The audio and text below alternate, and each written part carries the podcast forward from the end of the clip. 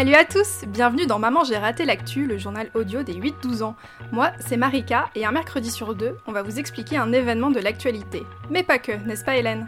Absolument, et nous allons aussi vous faire découvrir un lieu, une activité, un métier, comme si vous y étiez. Et ça, ce sera le reportage de la semaine. Et puis nous vous partagerons aussi nos coups de cœur culturels. Alors des films, des livres, des jeux vidéo, des jeux de société, des expos, bref, tout y passe.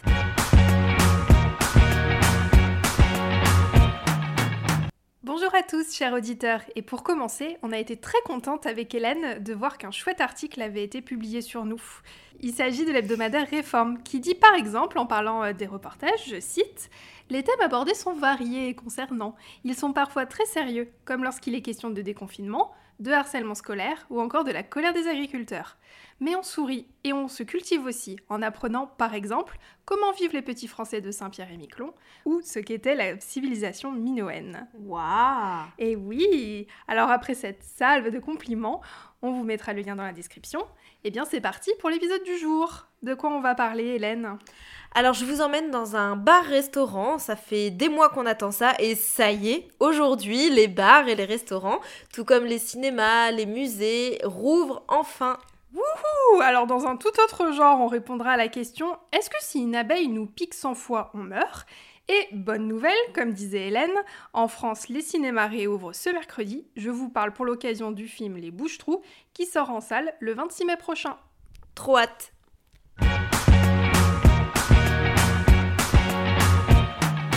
Lors du dernier épisode, j'ai fait le point avec vous sur les différentes étapes du déconfinement. Et comme vous le savez, aujourd'hui, c'est la première étape. Les musées, les bibliothèques et les cinémas vont pouvoir ouvrir, mais avec un nombre de personnes limité. Les fameux commerces non essentiels vont également rouvrir, donc nos villes et nos villages vont reprendre vie. D'autant plus qu'aujourd'hui, les bars et les restaurants vont également pouvoir à nouveau accueillir du monde. Bon, alors seulement sur les terrasses pour le moment et avec des règles de distance notamment très strictes. Eh mais c'est déjà une super nouvelle, d'autant plus que le couvre-feu est repoussé à 21h si je ne me trompe pas. On ne peut rien te cacher, Marika, tu es à la pointe de l'actualité. Alors cette réouverture, c'est un moment très attendu par beaucoup de professionnels, par les vendeurs, les serveurs, les cuisiniers, mais il y a aussi beaucoup de choses à préparer, ça fait plus de six mois qu'ils sont fermés. Et c'est ce qu'a constaté David, un de nos journalistes qui est allé à la rencontre de Guillaume et Rémi, tous deux serveurs dans un bar parisien qui s'appelle le Murphy. Moi je m'appelle Guillaume, je travaille au Murphy depuis environ deux ans. J'ai commencé par seulement m'occuper de la nourriture et puis maintenant j'ai pris une place un peu plus grande et je, fais, je m'occupe de tout. Moi je m'appelle Rémi, euh, je suis arrivé au Murphy euh, en septembre 2020. Donc euh, ça fait euh, six mois que je travaille ici, mais en sachant que sur les six mois, bah, j'ai vraiment travaillé un mois, un mois et demi justement en raison des, de la crise sanitaire. Et donc, euh, donc voilà, j'ai hâte de réouvrir et de réapprendre mon métier parce que je suis en formation, donc ça, va être, ça va être chouette. Maintenant que les présentations sont faites, place au reportage. Alors nous sommes mardi matin, nous sommes dans la rue du Maine, juste à deux pas de Montparnasse. Et là, on va dans un bar qui s'appelle Le Murphy, qui est en train de faire les derniers préparatifs avant la réouverture des terrasses. Là, dans la rue, il y a pas mal de camions de livraison qui sont en train de décharger les bières pour tous les bars. On va justement rejoindre Rémi et Guillaume, qui sont tous les deux serveurs au Murphy. Ils viennent de recevoir leur commande du jour pour euh, la grande réouverture. Allez, on y va. Donc là, vous faites quoi Vous descendez Ouais, là on va descendre, on va descendre un ou deux fûts. Et puis euh, on, va, on va commencer à rallumer les machines et à brancher une ligne 2. Et bah c'est parti Je reprends ça, parce que je vais prendre le fût.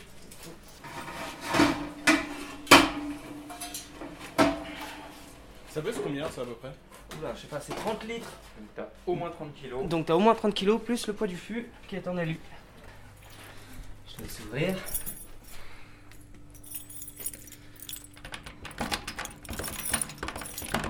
Alors là, je suis en train de rebrancher euh, toute la machinerie des pressions. La souffleuse, la tireuse. Euh, ouais. Hop là. Voilà, comme on peut l'entendre. Donc là, je suis en train d'ouvrir le gaz. Maintenant, on va vérifier qu'on n'a pas fait de bêtises et qu'on a bien mis les bonnes bières au bon endroit. Donc, on va quitter le la cave. Voilà, pour aujourd'hui, c'est tout ce qu'on avait à faire. On va juste préparer les lignes à l'emploi. On va les purger, on appelle ça. Mhm. C'est-à-dire que quand on, quand on perce un fût de bière, il y a toujours, ça commence toujours par avoir beaucoup de mousse, à faire beaucoup de bruit. Et donc quand on purge un fût, on, on le met prêt à la consommation tout de suite. Bon là, au départ, on peut voir, on n'entend pas grand-chose, mais c'est de l'eau qui coule. C'est la preuve déjà que la ligne a bien été rincée. Voilà. Et donc une fois qu'il n'y a plus d'eau, normalement on va entendre des pop-pop. Et on voit en fait que progressivement, ouais, tu- il y a de moins en moins Moins de- d'eau et C'est de moins ça. en moins d'eau et de plus en plus de bière. C'est ça, et après ça mousse. Eh ben voilà, on est bon. hein. Alors ça te, ça te fait quoi finalement de, de retourner derrière le bar et de recommencer à jouer avec la tireuse? Ah, c'est trop bien. C'est trop bien. Mais ce qui me manque le plus, moi, c'est la relation client que de jouer avec la tireuse. Pour moi, en tout cas, c'est ça qui. C'est ce qui fait la majeure partie du, du boulot. Et c'est pour ça que j'ai choisi cette ligne de métier. C'est vraiment pour le contact client. Donc voilà, donc c'est ça qui me manque le plus. Après, euh, voilà, je suis ravi de pouvoir jouer avec mes tireuses, comme, euh, comme tu le dis si bien. Et du coup, pour euh, demain, vous avez déjà une idée? Est-ce que vous avez eu des réservations? Comment ça se passe? Oui. Entre les réservations qu'on a eues et les amis que nous avons à qui on dit qu'on va rouvrir, etc., ils sont plus qu'impatients de pouvoir euh, reprofiter des, des bars, des terrasses et ce genre de choses. Les bars, c'est pas seulement un endroit où on va socialiser, même si c'est extrêmement important. C'est aussi un endroit où on va, on a fini sa journée, on vient se détendre, on vient boire un coup, on vient manger un truc. Est-ce que c'est rentable finalement d'ouvrir une terrasse même si elle est ouverte qu'à 50% Ça dépend pour qui. Pour donner un petit exemple, notre entreprise, le Murphy, a ouvert un deuxième bar à Oberkampf, qui lui est beaucoup plus grand. Mais pour eux, c'est pas rentable d'ouvrir avec seulement la terrasse à ils ont une 50%. toute petite terrasse et un grand espace intérieur.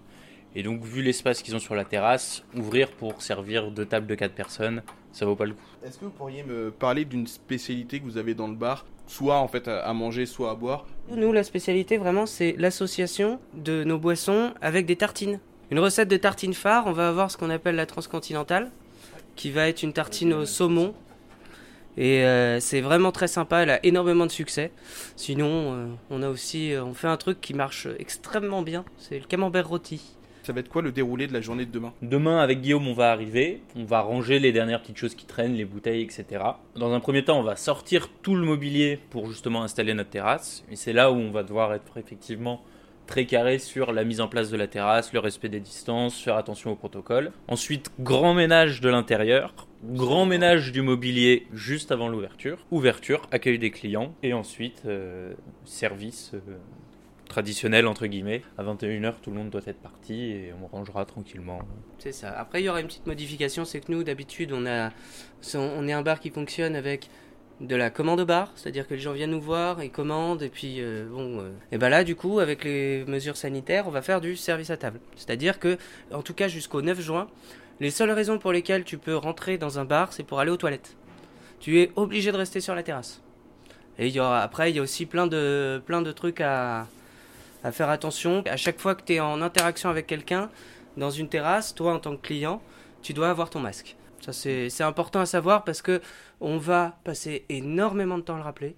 C'est-à-dire que c'est aussi le rôle maintenant, entre guillemets, Oui, hein, des voilà. professionnels de ce milieu, c'est bah, de faire des rappels euh, aux consignes sanitaires, parce que bah, on- en tant que professionnel, on est responsable de l'activité et de ce qui se passe dans nos établissements.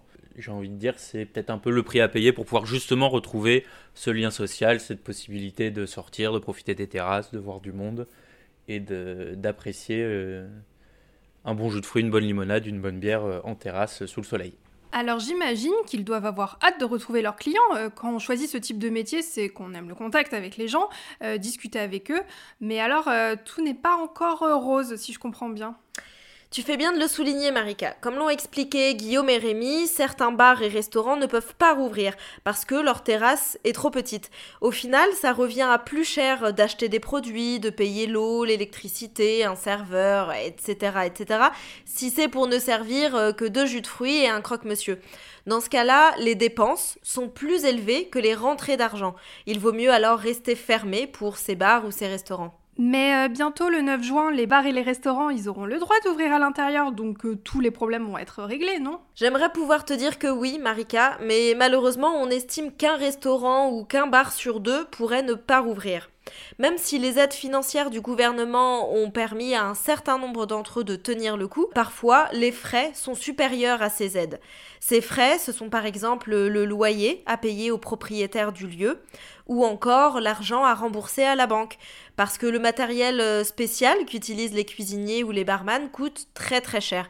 Ils ne peuvent pas l'acheter d'un seul coup, donc ils font un prêt à la banque. Ce prêt, il faut le rembourser chaque mois. Alors, moralité, pour éviter un nouveau confinement et que les gens ne perdent leur travail, on respecte les règles sanitaires, le masque, le gel hydroalcoolique, bref, vous connaissez la chanson. Et dans le reportage, Guillaume et Rémi ont parlé de bière. Pensez bien à dire à vos parents que l'abus d'alcool est dangereux pour la santé et que ça a consommé avec modération. Moi, personnellement, j'ai bien envie d'un diabolo grenadine.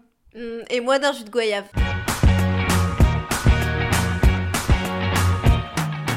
Chaque semaine, un jeune auditeur comme toi nous pose une question. Voici la question de la semaine. Bonjour, je m'appelle Anissa, j'ai 8 ans est-ce que si les abeilles nous piquent cinq fois, on est mort? Le 20 mai prochain, c'est la journée mondiale de l'abeille, et oui, ça existe. Alors est-ce que tu t'es déjà fait euh, piquer par une abeille, Hélène? Euh non, et pourtant je me suis déjà approchée de ruches euh, de très très près, j'ai même déjà vu à l'intérieur et cherché la reine. Euh, mais attention, j'ai pas fait ça toute seule, j'étais avec un ami apiculteur, donc ne reproduisez pas ça chez vous. C'est lui qui m'a montré tout ça, et c'est vraiment passionnant.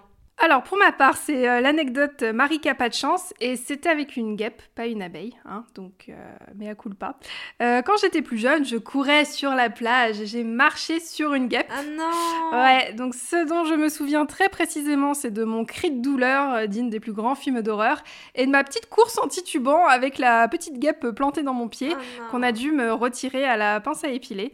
Euh, en tout cas, la question d'Anissa a une réponse et je laisse l'intervenant de cette semaine se présenter et répondre à la question. Bonjour, je m'appelle Benjamin Poirot, je suis biochimiste et président du Centre de recherche et de formation Apinov. Est-ce que si les abeilles nous piquent 100 fois, on est mort? Eh bien ça dépend. A priori non, si c'est un homme de taille et de poids moyen. Il faudra environ 600 piqûres pour provoquer la mort. Mais certains peuvent survivre à plus de 1000 piqûres. Dans mon métier, je me fais piquer presque tous les jours en été, entre 5 et 30 fois par jour. Et donc maintenant, je suis devenu immunisé. Ça veut dire que je ne réagis plus aux piqûres, mon organisme connaît bien le venin d'abeille. Ça me fait toujours mal, mais je ne gonfle plus. Si bien sûr c'est un enfant ou encore plus grave quelqu'un d'allergique qui s'est piqué, alors malheureusement seulement quelques piqûres, et parfois une seule, peuvent suffire à provoquer la mort. Il faudra être très vigilant. Donc Bien évidemment, on ne va pas embêter une abeille qui fait sa petite vie tranquille, car c'est un animal, et si on l'embête, il va vouloir qu'une chose, se défendre. Alors je peux le dire, je ne suis pas très à l'aise avec les abeilles, quand il y en a une un peu trop près de moi, je bouge le moins possible, je me calme et je m'éloigne. Mais il faut savoir autre chose sur le dard des abeilles, bah oui, vous savez, c'est cette partie qui nous pique. Mais un d'abeille peut aussi être utile. Il est par exemple capable de détruire des bactéries, levures, virus, et déclenche aussi l'autodestruction des cellules. Des chercheurs tentent d'ailleurs d'utiliser ces propriétés pour créer de nouveaux antibiotiques ou détruire des cellules cancéreuses ou infectées par le VIH. Mais rassurez-vous, les abeilles ne piquent que pour défendre et elles rendent de grands services en assurant par exemple la pollinisation des fleurs. Il faut donc les protéger. Qui aurait cru que le dard des abeilles pouvait être aussi utile? J'ai hâte de voir ce qu'ils sont capables de faire avec. Alors, petite minute vocabulaire. Benjamin Poirot parle du VIH. C'est un virus qui s'attaque au sang. Il détruit les cellules de notre corps qui nous permettent de nous défendre contre les maladies, qu'on appelle le système immunitaire. Le VIH peut causer la maladie du sida, dont tu as peut-être déjà entendu parler. Si aujourd'hui il y a de très bons médicaments pour vivre avec le VIH, on ne peut pas encore en guérir. C'est pour cela que de nombreux chercheurs euh, tentent de trouver un vaccin depuis de nombreuses années. Alors vous avez entendu Benjamin Poirot, les abeilles sont très utiles. Il parle de pollinisation. Il faut savoir que les fleurs ont des organes féminins et masculins. Elles ont aussi tout un nectar dont les abeilles adorent boire ou plutôt butiner. Alors en allant de fleur en fleur pour butiner, le pollen des fleurs se colle à l'abeille, donc si l'abeille va sur une autre fleur, elle va amener le pollen de l'ancienne fleur dans la nouvelle. Il y a donc pollinisation. Le pollen se mélange à l'organe de la fleur et cela donne en gros des graines qui donneront de nouvelles plantes. Alors c'est expliqué très rapidement, mais n'hésitez pas à nous poser des questions si vous voulez euh, approfondir. Ah oui, et dernière chose, le problème c'est que les abeilles n'aiment pas les pesticides. Ce sont des produits qu'on utilise quand on ne veut pas qu'un insecte mange nos fruits, par exemple, que de nombreux agriculteurs mettent beaucoup de temps à faire pousser. Euh, les abeilles en meurent. Sauf que sans abeilles, on aura beaucoup moins de plantes. Il est donc très important de protéger les abeilles. Et sans abeilles, pas de miel, euh, ce qui serait un grand drame pour moi parce que euh, je suis fan de miel et en plus c'est très bon pour la santé. Tout le monde devrait en manger une cuillère tous les matins. Bon, trêve de conseils culinaires. Si toi aussi tu as une question à nous poser, envoie-nous un mail à mamangeratelactu.gmail.com avec ton nom, ton âge, ta classe et ta question bien sûr, dans un message audio.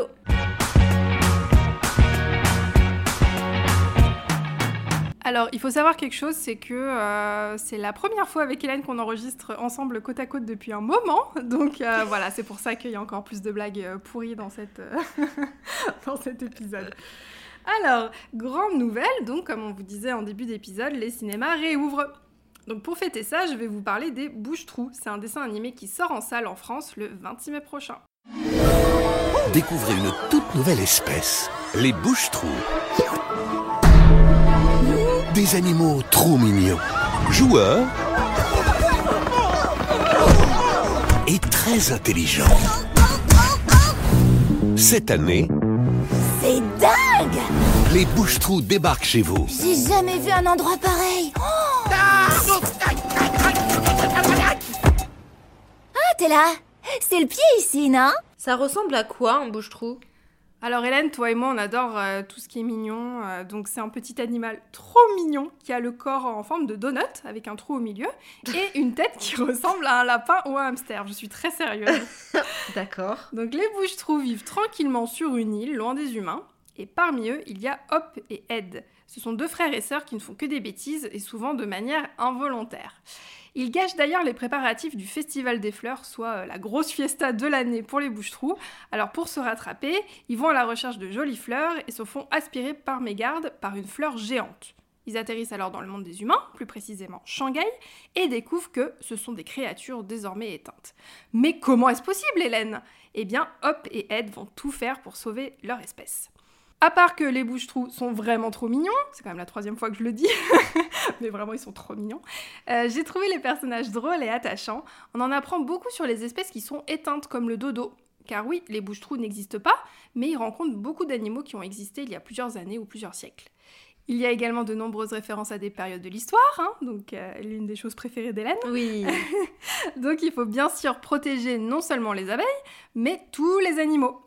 On file donc voir les bouches-trous au cinéma à partir du 26 mai prochain pour passer un beau moment, tout en ne perdant pas de vue ce qui est important. Hmm, merci pour ce conseil, Marie. Ça a l'air chouette en fait. Et oui, Hélène, et tout ce dont nous avons parlé dans cet épisode sera présent dans la description. Pour suivre tout ce qui se passe chez Maman J'ai raté l'actu, rendez-vous sur nos réseaux sociaux, Facebook, Instagram, Twitter. Et pensez à nous envoyer une question, nous y répondrons dans un prochain épisode. Si vous voulez nous aider, partagez cet épisode autour de vous et mettez-nous 5 étoiles sur la plateforme sur laquelle vous nous écoutez, par exemple Apple Podcast. Prochain épisode le 2 juin. À très vite. bye. bye.